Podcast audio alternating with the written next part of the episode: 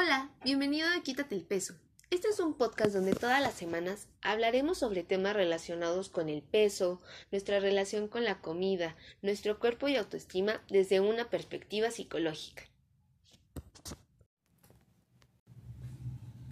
Hola, yo soy Dalia Jardines y bienvenido a otro episodio de Quítate el peso. Este episodio tiene un formato diferente porque damos inicio a una nueva sección del podcast que se llama El cafecito con los expertos, donde vamos a tener como invitados a especialistas que nos van a hablar sobre distintos temas en relación con nuestro peso, la relación con nuestra comida, eh, cómo nos sentimos con nuestro cuerpo, autoestima, entre muchas otras cosas. Así que como parte de esta nueva sección, además de nuestro episodio tradicional de podcast, vamos a tener un video en YouTube para que nos puedas ver también. Así que si nos estás escuchando desde Spotify o alguna plataforma de podcast, te dejo el link para que vayas al canal de YouTube a suscribirte, a darle a la campanita para que no te pierdas ninguna notificación y actualización en los siguientes videos. Y si nos estás viendo desde YouTube, pues te dejo en la cajita el link de Spotify para que vayas a suscribirte y puedas escuchar el resto de los episodios de Quítate el peso. Y bueno, pues sin más, empezamos esta nueva sección hablando sobre la relación con la comida con nuestra super invitada Lucero Peña de Pesos Emocionales.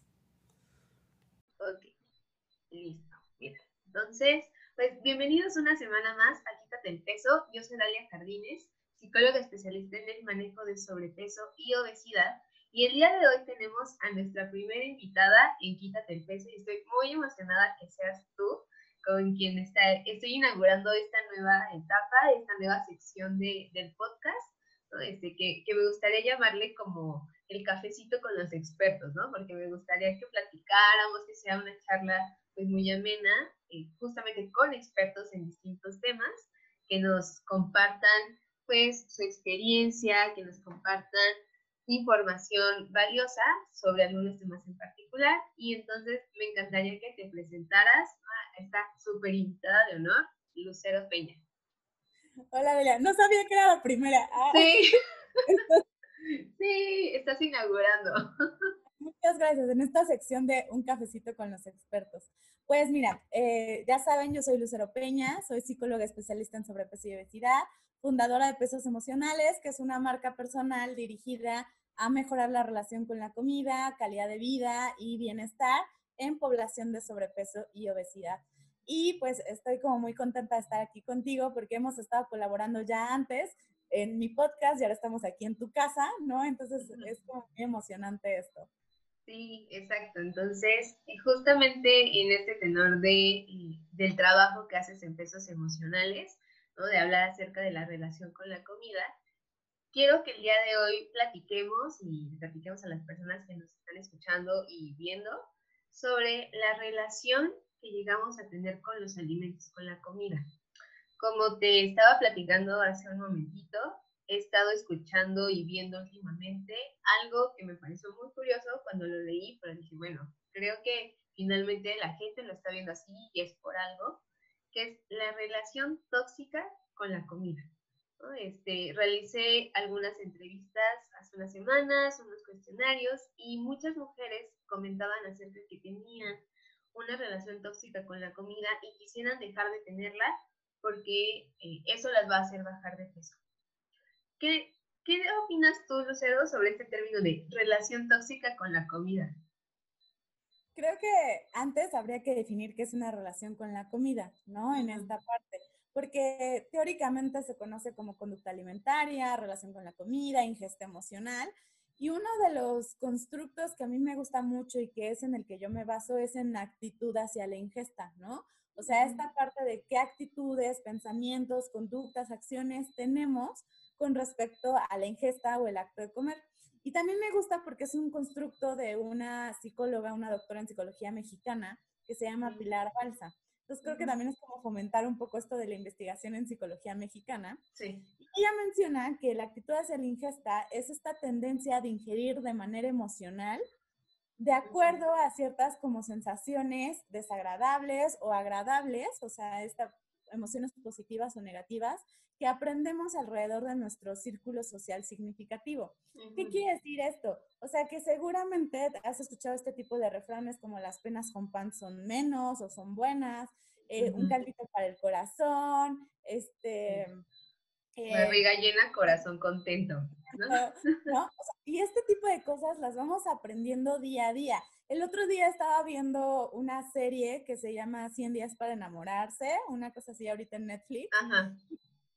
Ay, está el protagonista, uno de los niños protagonistas, todo el tiempo está comiendo de manera emocional y todo el tiempo lo ponen a dieta, ¿no? Y entonces sí, es, es, creo que se llama Ticho, el, el, el, personaje, es un niño, o sea, es un niño de secundaria, de high school, y la, la, forma en la que lo presionan para estar a dieta, porque él come de manera emocional, está muy cañona, ¿no? Entonces, eso lo vamos aprendiendo en series, en películas, en nuestras casas y todo esto.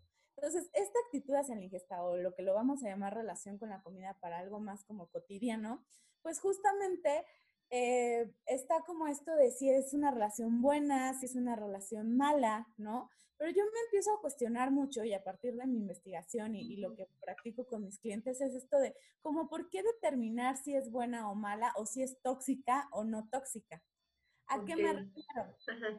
Seguramente les ha pasado como a los que nos están escuchando o viendo que después de un día mega agotador y sobre todo ahorita en época de pandemia, donde el home office no tiene fin, o sea, sí tiene inicio, pero no tiene fin, pues lo que te alcanza es de que estás tan cansado, tan cansada, tan harto, estresado o estresada, que está el pingüino, está el gansito, están las papitas y vas y te las comes, ¿no? Pero no quiere decir que esté mal, no quiere decir que sea como de, ay, tu relación tóxica, porque a lo mejor en ese momento es la forma en la que tú estás afrontando este tipo de, de emociones, este tipo de sensaciones, porque a lo mejor no se ha dado la oportunidad de que desarrolles otras estrategias o no alcanzas a ver otras estrategias. Pero sí cuestionarme esto de como por qué estaría mal, ¿no? O sea, veo como mucha publicidad en esto de tu relación mala con la comida, ¿no? Pero, o sea, es como de, es que las relaciones no es que sean buenas o malas, a lo mejor sí es algo muy de, de moda de tu relación tóxica o el tóxico o la tóxica, ¿no? En esta parte, pero es como para, como tú mencionabas en esto del amor propio, pues es lo fácil de llamarlo, pero necesariamente quiere decir que o te vas a un extremo de bueno o te vas a un extremo de malo o de tóxico o intóxico, no sé cómo se llamaría lo no tóxico. Siempre tóxico, no intóxico. Ok, entonces eh, va esta parte de, ok, nos relacionamos con la comida a partir de lo que aprendemos en nuestro entorno, ¿no? Y claro, totalmente, yo me acuerdo que entonces un día que me caí y me pegué súper feo, mis papás lo primero que hicieron fue llevarme a la tienda, ¿no? O sea, para que me sintiera mejor. Y ahí creo que es como mi ejemplo más claro y que pongo siempre de cómo vamos aprendiendo a que la comida nos apapacha, Incluso eh, hace unas semanas puse en, Instagram que en Uber Eats me encontré ahora con esta opción de, de comida, ay, ¿cómo se llama? No me acuerdo, ahorita busco el término, pero, o sea, el punto es como el apapacho, el apapacho que nos da la comida. Y, y claro, o sea, lo, lo, veo en, estas, en esta parte de, de querer bajar de peso, de las dietas, ¿no? Que nos venden, nutrólogos, coach, el coach, y, nos dicen como es que te relacionas mal con la comida y la comida es mala, ¿no? Y entonces pareciera todo un mundo oscuro y tenebroso y, que está muy mal, ¿no? Y que deberíamos escapar de, esa relación con la comida como tendríamos que escapar de relaciones interpersonales que no nos hacen bien. Va por ahí.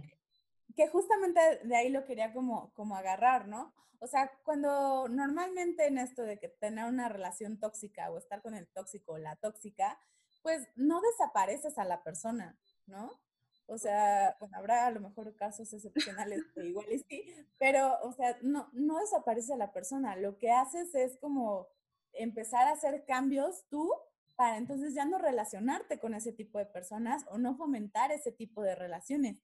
Pero no quiere decir que la relación per se sea buena o mala, sino más bien que tus actitudes, aspectos psicológicos, emocionales, conductas, pensamientos, le puedes dar como un giro a eso a partir de un aprendizaje y entonces empiezas a hacer cosas diferentes, ¿no? En esta parte. La actitud hacia la ingesta tiene seis dimensiones o seis como aspectos que la conforman. Evasión emocional, impulsividad, autoindulgencia, baja tolerancia a la frustración, este, premiación y autocompasión. Entonces, nosotros, o sea, es como un conjunto de todo eso. A veces usamos la comida para evadir situaciones que nos desagradan, ¿no? A veces la usamos porque queremos premiarnos. O sea, en esta parte de ya fui al gym, ese ejercicio, me merezco unos tacos. A lo mejor a veces es como este estrés y estás como en la computadora y todo, si tienes que estar masticando algo porque si no, sientes que no avanzas, sientes que no manejas el estrés, ¿no? O simplemente también es esta parte como súper impulsiva de tener un plato en medio y, y, acabártelo como si no hubiera un mañana, ¿no? O sea, todo este tipo de aspectos conforman esta relación con la comida, además de pensamientos y, y de otro tipo de conductas, pero no te vas a deshacer de esos pensamientos o de conductas, sino que a lo mejor evalúas que no te funcionan para el objetivo que estás planteando, porque es muy diferente un objetivo de quitarte el estrés y que es por medio de la comida, y entonces ahí sería creo que válido, a tu objetivo de eh, a lo mejor bajar de peso o a lo mejor simplemente de ir como a pesos más saludables, no sé, dependiendo de ti, ¿no? Pero no cambias como, o sea, no es que la relación desaparezca y vuelvas a crear otra, sino la que tienes la empiezas a modificar de acuerdo a ese objetivo. No sé si, me estoy dando a explicar. Sí, sí, sí, eso está increíble. Yo ya busqué ahorita el término es comida reconfortante, ¿no? Entonces, tal cual encuentran ahí en Uber Eats la comida reconfortante, por, o sea, eso nos está diciendo algo, ¿no? O sea, que finalmente eh, todas las personas nos relacionamos de alguna manera con la comida y puede ser una manera emocional, o sea, las emociones están implícitas en todo lo que hacemos, o sea, no las podemos quitar y, me encanta esto que dices como, a ver, no vamos a deshacernos de esa relación, no es como que puedas partir de cero. Y es algo que yo veo con mis pacientes de, a ver, yo no voy a venir aquí a borrar pensamientos, yo no voy a venir aquí a borrar conductas, porque no podemos desaprender, ¿no? O sea, no es posible, una vez que aprendiste algo, ya está, lo aprendiste, pero puedes aprender algo distinto, puedes incluso tener más opciones, ¿no? Incluso en esta parte de, de la tercera generación, de terapias cognitivo-conductual, hablamos de no hay conductas buenas o malas, simplemente hay conductas que te funcionan o que no te funcionan. Y creo que va por ahí lo que dices, ¿no? O sea, comer algo puede ser muy funcional en este momento porque es como la manera que ahorita sabes para manejar tu estrés y está bien, pero tal vez no es tan funcional si tu objetivo es llegar a cierto peso o si tu objetivo es, este, pues no sé, eh, alcanzar cierta talla, ¿no? Dependiendo de, cada persona. Sí, vamos por ahí, ¿verdad? Estén objetivos que no tengan que ver con el peso, ¿no? Porque justamente yo empecé a cambiar mi discurso eh, de, esa forma, sino más bien a lo mejor que eh, hay una frase que me gusta mucho que es, cualquiera que sea el problema, la respuesta no está en el refrigerador, ¿no? A lo mejor esta estrategia de comer para sentir que el estrés no nos está como eh, este, sobrepasando, te funciona para medio sentir que el estrés no te sobrepasa, pero al final no resuelves el estrés, no, no manejas el estrés, ¿no? Entonces serían como más bien empezar a plantear objetivos que no tengan que estar relacionados directamente con el peso, sino más bien con las sensaciones alrededor de esto, ¿no? O sea, que si te enojas, pues, o sea, es válido que te enojes, o sea, esto de que no te enojes jamás, ¿no? O sea, es válido que te enojes, pero una vez que identificas el enojo, ¿qué haces con él? ¿No? O sea, si lo quieres manejar, si lo quieres dejar ahí, yo creo que también es muy válido, ¿no? De esto de, lo quiero dejar ahí guardado y a lo mejor cuando tenga más tiempo ya, o sea, pero estos objetivos si van más dirigidos como a las sensaciones, en vez de un aspecto físico de peso o talla, el, el reaprender, como tú acabas de, de mencionar, va a tener mayor significado, porque entonces vas a saber qué hacer con la sensación y entonces esta estrategia que tenías de enfrentamiento de comer por estrés ya no va a ser, sino va a ser algo diferente. A lo mejor, no sé, he tenido clientes que me dicen, ah, pues es que me gusta colorear. Ah, bueno, pues a ver, vamos a intentarse colorear, puede funcionar para esto del estrés y nunca se lo habían planteado. Y entonces cuando lo intentan, dicen, sí, de aquí soy, ¿no? Y entonces dejan de comer por estrés y empiezan a crear estrategias para manejar esta, esta situación. Claro, pero creo y entiendo que no es como, no prohibir la comida, ¿no? O sea, no es como, no, nunca más en la vida vuelvas a comer porque estás estresado, que yo les digo a, a, las personas que vienen conmigo, como, a ver, ya lo aprendiste, ahí está, y lo puedes usar cuando tú quieras, pero que no sea la única cosa que tienes, ¿no? O sea, que puedas tener todo un abanico de posibilidades y tú eliges la que te funcione en el momento, ¿no? O sea, quizá en ese momento ahí estaba la comida, se veía bien rica, te sientes así, dale, ¿no? Pero en otra ocasión, ¿no? Puedes elegir cualquier otra cosa. Y creo que entonces ahí se va, va modificándose y, vamos aprendiendo distintas cosas. Y justamente, Lucero, eh, ahorita que mencionas, bueno, que estás mencionando eh, cómo vamos aprendiendo, ¿no? Este, con nuestras interacciones sociales, la cultura, eh, cómo nos relacionamos con comida.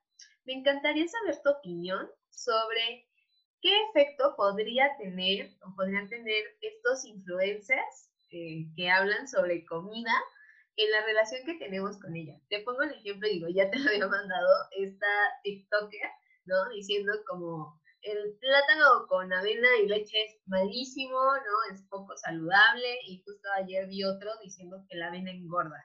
Entonces, ¿qué opinas de, de estos influencers y cómo afectan sus opiniones a nuestra relación con la comida. Eh, lo voy a contestar como en varios niveles, ¿no? Creo que el primer nivel va a ser la parte como de marketing, ¿no? En donde el influencer es su propio producto, ¿no? En, en esta parte. Pero pues para que el producto se venda es porque hay un comprador. Entonces, ¿a qué me refiero? Pues la gente realmente es quien hace a los influencers. Entonces, si tú consumes ese tipo de, contenido, ese tipo de material, sin cuestionarte realmente si es cierto, si no, si está con un background científico o hasta empírico, pero algo bien arbitrado, pues realmente tú también estás fomentando que este tipo de influencer siga haciendo ese tipo de contenido, ¿no? Em, digo, no, no, voy a mencionar nombres, pero por ejemplo, eh, hubo un boom muy, muy cañón hace unos meses en donde era que el plátano no era carbohidrato, ¿no? En esta parte. Mm, Entonces, la gente, o sea, empezó como a decir, ah, sí es cierto, no es carbohidrato, no, cuando realmente, o sea, es como investigar un poquito y que hoy por hoy tenemos herramientas como Google, ¿no? Si quieres algo muy básico como Wikipedia, en donde realmente podrías empezar como a cuestionar qué tanto lo que te está diciendo el influencer, hasta lo que nosotros estamos hablando, ¿no? O sea, no nos, nadie tiene la verdad absoluta, no existe la verdad absoluta. Ese es como en un nivel como de consumo del, contenido, ¿no? En otro nivel, se me hace muy peligroso. ¿A qué me refiero?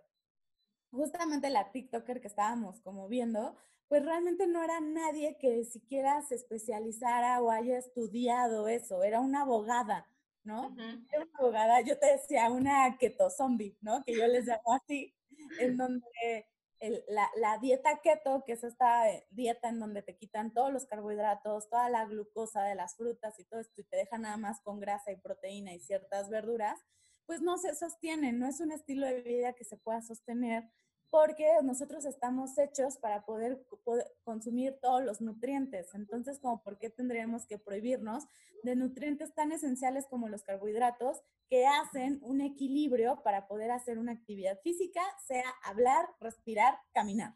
O sea, tú necesitas carbohidratos para que esto metabólicamente se pueda dar, ¿no? Entonces, o sea, a mí, a mí se me hace como muy peligroso que nada más porque es tendencia, que nada más porque es moda o porque es un buen negocio, porque la realidad es que es un buen negocio, te dediques a fomentar este tipo como de, de contenido o este tipo de discursos como de la avena engorda, este, hasta citan a la OMS y todo esto, y es como de, dude, la OMS no dice eso, y porque hasta lo buscamos, ¿no? O sea, lo buscamos y todo. Hace una diferencia entre azúcares añadidos y azúcares libres, que azúcares libres no es igual a, un plátano o a una avena, sino más bien es otra cosa. Entonces, eh, creo esto, o sea, que es muy peligroso que este tipo como de personas que no se instruyen, que no se forman, que, que solamente porque algo pega, porque son muy buenos en el discurso o porque tienen gente que los siga, estén como dando este tipo de ejemplos, porque al final las personas que se van a ver afectadas son los consumidores o, las personas que consumen este tipo de contenidos. Porque, o sea, tuve el caso de una chica, por ejemplo, que siguió como una de estas dietas como de veganismo, de hecho de un influencer que, que según era, no me acuerdo si vegana o vegetariana al 100% y la descubrieron con el pescado. Ah, sí. ¿Sí? O sea, seguía sus dietas y entonces esta chica empezó a tener anemia, ¿no? Por empezar a seguir este tipo de cosas. Cuando recuerdan que una dieta es todo lo que comes, pero más bien un plan alimenticio adecuado a tu estilo de vida es lo que te va a dar como este plus para alimentarte de la forma en la que lo necesitas. No la dieta de paleo no sé qué, la keto, que hay retos, hay como todo este tipo de cosas cuando no son personalizados. Entonces, ese es mi segundo nivel que yo contesto esta respuesta. Y en el tercer nivel, está fatal. en resumen. Es que, mira, yo lo pongo así. ¿Cuánto tiempo más bien tú te tardaste en estudiar tu licenciatura y maestría? Dale. Son pues, seis años más la titulación, ocho. Ya. Ocho años, ¿no? Como para que llegue alguien que trae un curso de una disque certificadora de hábitos, que eso no existe. O sea, gente, si tú nos estás viendo algo, no existe ninguna certificadora de hábitos ni nada en el mundo como tal arbitrada por una institución seria, ¿no? Y me refiero a institución seria a una asociación americana de psicología, ¿no? A un colegio este, oficial de psicólogos en España, no existe, ¿no? Entonces, o sea, imagínate que tú fuiste ocho años, yo llevo cuatro, seis, ocho, nueve años con lo del doctorado, ¿no? Para que llegue alguien con seis meses de curso, con un año de curso, a decir realmente cosas que tienen que ver con nutrición, medicina y psicología al mismo tiempo, está muy cañón. Son unas faltas de ética impresionantes, de profesionalismo y sobre todo de no tener conciencia del cuidado de vida que tienes de las personas. Porque al final nuestros pacientes, clientes y todo nos depositan la confianza de su salud mental y hasta física a veces para poder hacer cambios en ellos. Y entonces que tú tengas como discursos como de, ay, pues la ven engorda, entonces ya no te la comas, es como de, estás poniendo en riesgo a esta persona. Totalmente. Digo, ahorita, eh, sobre todo comento como en redes sociales, pero justo en el podcast yo, yo he hablado sobre mi experiencia de cuando yo leía revistas, ¿no? Cuando era adolescente y lo que estaba en auge eran revistas y venían los mismos mensajes, ¿no? O sea, era gente que escribía revistas, no sé, publicistas, comunicólogos, escribiendo sobre nutrición, ¿no? Y me acuerdo que decía, evita la lechuga porque la lechuga inflama, ¿no? El abdomen y te descompensa. Entonces yo andaba así por la vida como cero lechuga, ¿no? O sea, yo decía, no lechuga. Y, y entonces era como, ¿pero por qué? O sea, ¿por qué me tengo que privar de, de un alimento? Digo, ya después cuestionando, ¿no? Si, quién sabe quién me lo dijo, ¿no? ¿Quién sabe si es cierto eso? Y acaba, y acaba relacionándome más, digo, con la lechuga, ¿no? O sea, que, ah, pero imagínate otros alimentos que, o sea, que no son, o sea, la avena, el plátano, que son hasta más comunes o que podemos incluir en nuestra dieta de día a día y ya no los queremos. Y justo eso es la construcción de la actitud hacia la ingesta que vamos tomando. O sea, en este ejemplo que tú pones de la revista, la revista en, ese punto de tu vida era significativa. O sea, era este círculo social significativo para ti. Y entonces a partir de eso tú empiezas a eh, empezar a construir una relación con la comida, con lo de la lechuga, y entonces para todo la, la, la evitabas. ¿Sí? Exacto. Pero en ese momento, y si te das cuenta, eso cambió, ¿no? O sea, tampoco te quedas con esa relación con la comida para siempre. Esto está en constante construcción y en constante cambio. Y creo que eso se puede tomar a favor, ¿no? O sea, tengo clientes que me dicen, es que mi relación tóxica con la comida, o sea, no puedo, está súper mal, creo que esto lo debería ver desde mi niñez. Y yo así de, calma, o sea, tu, tu relación con la comida está en constante construcción todo el tiempo por cosas como muy básicas, como que estés en tus días o vayas a tener tu periodo menstrual. Entonces, se nos antoja mucho los chocolates, se nos antoja lo dulce, pero tiene una explicación biológica y química, ¿no? Y entonces, a lo mejor por esos días tú te borras de chocolate. Entonces, es válido, pero también entender que a lo mejor, no sé, en un funeral, pues nada más hay galletas y café y tú usualmente no comes eso, pero tienes hambre, entonces vas y comes galletas y café.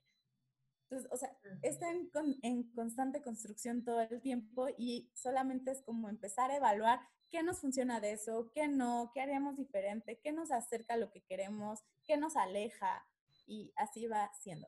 Ok, entonces, eh, justo que estás mencionando ahorita eso de cómo podemos eh, ir cambiando o, construyendo tal vez una relación eh, como más amigable, ¿no? Incluso lo veo como una relación más amigable con la comida, y no tenerle miedo a la comida.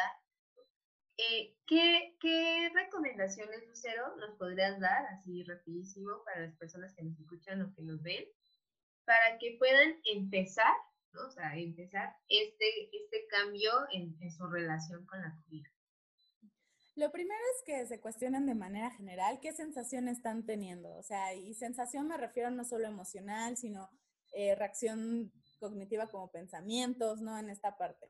Un ejemplo es esto, ¿no? O sea, estoy este, súper enojada porque tal cosa, ¿no? Pero es enojo, la sensación. Entonces, primero identificar como esta sensación. Después, saber qué función va a tener la comida o el antojo o el gansito o las papitas con mi enojo. ¿Sí? O sea, ¿qué función está teniendo esto? Si realmente me lo va a calmar, si realmente me lo va a quitar, ¿no? O sea, ¿qué todo. Y si es nada más como que me lo calme durante tres segundos, es válido, pero entonces después preguntarte qué quisieras hacer con esa sensación. Ok. ¿Sí? Y la última, si la comida o el antojo o las papitas de alguna forma resolvieron la sensación. Ok, perfecto. Entonces, como si ya decidí comerlo, evaluar si me, realmente me sirve. Entonces, sería como eh, evaluar la sensación que estoy teniendo, este, si la comida o qué función tendría la comida en esa sensación, si realmente me funcionó, o sea, si la eliminó, la disminuyó o algo, y este y pues justo, ¿no? Como determinar si tal vez para la siguiente vez sería la opción. Sí, y qué quiero hacer con la sensación. Ah, ¿Qué quieres hacer con la sensación? Porque al final eh, el enojo a lo mejor disminuye porque el cambio es inevitable, entonces va a disminuir. Pero entonces, ¿qué quiero hacer con la sensación para una próxima ocasión o en esa ocasión? Para que a lo mejor lo de la comida noto que no me funciona más que para que se calme tres segundos, pero el enojo sigue, ¿no? Más adelante. Claro. Entonces es como hacer, son estos cuatro como pasitos de manera general. Ok, perfecto. Y, y una duda también que, que tengo, este, ya para, para, que podamos ir cerrando el cero, eh, justo que vemos en redes sociales, sobre todo ahorita, ¿no? Con influencers de todo tipo, que nos dicen que este, si cambias la relación con la comida, vas a bajar de peso. ¿Eso es cierto? ¿Podemos bajar de peso si cambiamos la relación con nuestra comida? ¿Es el camino? Es una pregunta muy interesante. Yo creo que desde esta parte como muy clínica o muy biomédica, la respuesta sería sí, ¿no? Pero en la realidad o en esta parte de discurso social y de construcción social que vamos teniendo, no necesariamente es así. ¿No? Yo tenía una frase antes, antes, antes, que era la baja de peso es resultado de tu relación con la comida. Yo sí tenía esa frase, pero me empecé a dar cuenta en clientes, me empecé a dar cuenta como en distintos discursos de gente que me seguía y todo, que no necesariamente era así, ¿no? ¿Por qué? Porque la gente se daba cuenta que su relación de la comida cambiaba, pero a lo mejor solamente era eso, y, recordemos que el proceso de baja de peso, procesos como de obesidad y sobrepeso son multifactoriales. No dependen nada más de una relación con la comida, no dependen nada más de una dieta, sino dependen de otros factores como actividad física, la parte química o biológica del cuerpo humano, que si a lo mejor tienes resistencia a la insulina y no sabes, que si hay pues, problemas de tiroides o hipotiroidismo y tampoco sabes, ¿no? Diabetes, etcétera, ¿no? Eh, depende también de un aspecto emocional. A lo mejor tu relación con la comida sí está cambiando, pero a lo mejor esas emociones están yendo como otro lado o no se están sabiendo manejar de esa forma y entonces es posible que, es posible, siempre lo manejo así como muy tentativo, que pueda estar como ahí obstaculizando algo. Puede ser, no lo sé. Entonces, como tal, así aseverar y decir relación con la comida, si tú la cambias, si tú la mejoras, si tú la sanas, ¿no? Que es otro tipo de discursos. Como si estuviera dañada. Ajá, exacto, como si estuvieras dañada o enferma, no, para nada. O sea, por eso es esto de mejorar tu relación con la comida, construir tu relación con la comida de forma diferente, ¿no? Pero bueno, no hay nada que de alguna forma asegure o, o, o, asevere que vas a bajar de peso. Y esto yo lo vi en mis resultados de mi proyecto doctoral, ¿no?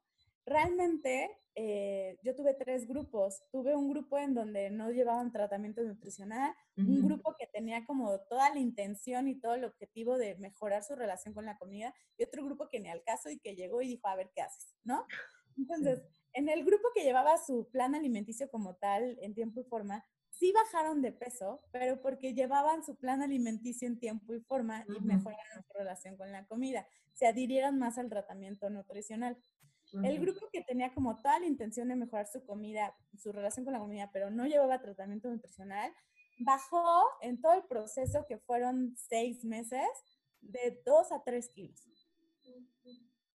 O sea, nada significativo, ¿no? Y el grupo que no sabía ni qué onda y todo, realmente no bajó de peso, pero sí mejoró su relación con la comida. Pero eran gente que no hacía actividad física, que no veía como otro tipo de factores, porque eran variables extrañas que yo no podía meter como en mi protocolo. Pero era eso, o sea, no hay nada, bueno, al menos de lo que yo investigué, que asegure que si esta relación con la comida cambia, vas a bajar de peso. Ok, o sea, sí, no podemos decir que es la, de nuevo, ¿no? Como... Te garantice, ¿no? Esta parte, no, porque son procesos multidisciplinarios o multifactoriales. Claro, o sea, sí, o sea, finalmente puedes mejorar la relación con la comida, pero si no hay un, un cambio en la alimentación ya como más estructurado por un nutriólogo, pues no, ¿verdad? O sea, no, no hay magia, no hay magia que, que pueda con eso. Entonces, creo que, creo que está increíble esto de, a ver, o sea, no, no hay que, incluso no hay que cambiar la relación con la comida o construirla de manera diferente solo porque quiero bajar de peso, ¿no? Y yo digo, ¿por qué, ¿por qué tenemos que andar por la vida sintiéndonos culpables, sintiéndonos mal porque comimos algo, independientemente si queremos bajar de peso. Y creo que puede, o sea, podemos tener una relación de ese estilo y no necesariamente tener sobrepeso o obesidad, ¿verdad? Claro, en cambio, cuando fomentas calidad de vida, o sea, de estas acciones que te den calidad de vida como dormir mejor, tener una mejor alimentación, tener una mejor relación con la comida, manejar tus emociones, manejar tus relaciones interpersonales, o sea, todos estos aspectos que te pueden dar calidad de vida, ahí sí, y sí se ha visto que cuando ya manejas todos estos aspectos que ya son multifactoriales, sí hay un efecto en la grasa visceral, ya ni siquiera en el peso. ¿no? La grasa visceral. ¿Por qué? Porque a lo mejor dentro de estas conductas para, mejor, para tener calidad de vida es que comes de manera general tus cinco veces al día. Entonces el comer varias veces acelera tu metabolismo y entonces eso ayuda a que la grasa visceral tenga como todo un proceso de oxidación. Ahora, no sé, que también hagas ejercicio o lo que yo llamo crear endorfinas. Ah, bueno, pues eso más comer cinco veces, más mejorar tu relación con la comida, va a ayudar a que la grasa visceral haga esto, esto. Ah, bueno, manejo del estrés. Ah, el manejo, el estrés eleva los niveles de cortisol, el cortisol genera grasa visceral, entonces cuando tú lo manejas, este tipo de, de, situaciones con la grasa disminuye. Pero ven ya todas las cosas que se están haciendo, ¿no? Pues porque es algo multifactorial, pero es más bien como esta parte de calidad de vida o de bienestar. Sí, que, o sea, sí es como muchos elementos de la ecuación y ahorita que mencionas bienestar, recordar lo que deberíamos, o sea, la salud es el, o sea, de acuerdo con la OMS, es el bienestar en distintas áreas de nuestra vida, o sea, no es nada más no estar enfermos físicamente, mentalmente, o sea, son, es la suma igualmente, o sea, suma de varios factores y acá lo vemos, ¿no? Entonces, en resumen, no hay relación tóxica con la comida, o sea, simplemente hay una relación con la comida que podemos eh, modificar, que podemos reaprender, construir de manera distinta cada día, ¿no? Incluso cada día tenemos la oportunidad de hacerlo. Eh, estos influencers que nos dicen eh, que hay ciertos alimentos malos, que hay comida que engorda, que es mala, ¿no? Cuestionarnos, ver si realmente tienen la preparación profesional, incluso pues ser críticos con los discursos que manejan, incluso los, como bien dice Luciano, ¿no? Incluso con nosotros, o sea, no nos compren todo, es cuestionen, yo creo que es parte de lo que debemos hacer como consumidores, cuestionar lo que se nos está presentando y ver si realmente lo que nos están diciendo nos, nos ayuda, ¿no? Y nos aporta algo de valor. Eh, esta parte de, a ver, mejorar la relación con la comida no es sinónimo de bajar de peso o no es lo único que te va a ayudar a bajar de peso, es una parte que puede ayudarte a tener calidad de vida, bienestar y por consecuencia puedes bajar de peso, ¿no? Pero no necesariamente, no es como el resultado principal. Y pues lo que nos comentaba Lucero, esta parte de evaluar nuestras sensaciones, ¿no? Determinar qué función va a tener la comida en ese momento, si realmente nos funcionó y qué queremos hacer posteriormente con las sensaciones que tenemos y cómo lo vamos a manejar de ahora en adelante. Entonces. Qué resumen, Talia. Así. yo tomando mis notas mentales. ahora, mi memoria ahora sí quiso funcionar. Sí, no, es excelente, o sea, y que se lleven como mucho esto, ¿no? O sea, de que la baja de peso no es una meta o un objetivo que se sostiene, porque no se sostiene porque hoy por hoy sigues en esta lucha constante del peso. Exacto.